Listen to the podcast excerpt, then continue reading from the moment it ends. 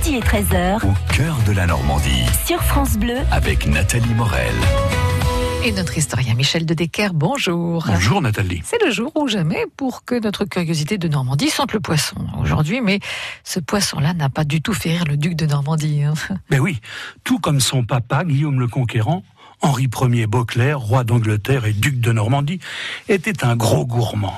Il était notamment très friand d'anguilles du marais vernier, par exemple, ou bien de lottes revenues dans l'eau de vie, ou encore très amateur de langue de baleine, qui était un mets fort délicat. Hein. On la découpait en tranches, comme s'il s'agissait d'un rôti, et on la faisait cuire avec du cidre, de la farine, du beurre et, de la crème, bien sûr.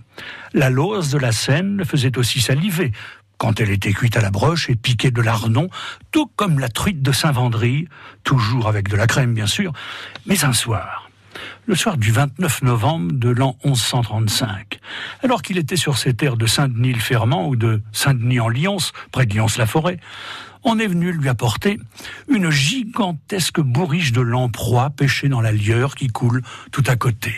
Des lamproies la lamproie est une étrange bestiole qui ne possède ni arête, ni écaille, et qui est affublée d'une espèce de ventouse en guise de bouche.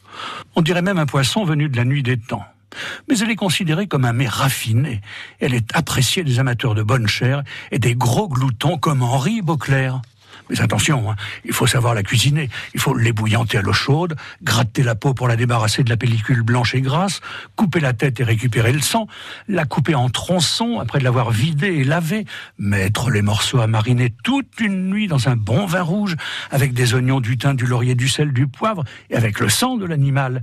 Et le lendemain, on retire les oignons et les herbes, on fait chauffer à feu doux avec un blanc de poireau coupé en tronçons plusieurs fois, 30 minutes, et des lardons fumés lors de la dernière cuisson. Voilà, les lamproies dont s'est gloutonné Henri Beauclerc au soir du samedi 30 novembre devaient être aussi appétissantes que les nôtres, puisqu'il en avala tant et tant et tant et tant que le lendemain matin, il en mourut d'indigestion.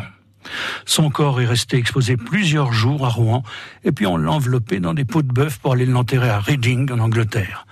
La cathédrale de Rouen a conservé ses entrailles, sa cervelle et ses yeux. Le voilà éparpillé, comme dirait Morales. Mmh, c'est sûr. Merci Michel de Decker. Demain, curiosité sinistre, hein, puisque vous nous raconterez que la dernière guillotine euh, qui a fonctionné, eh bien, était normande. France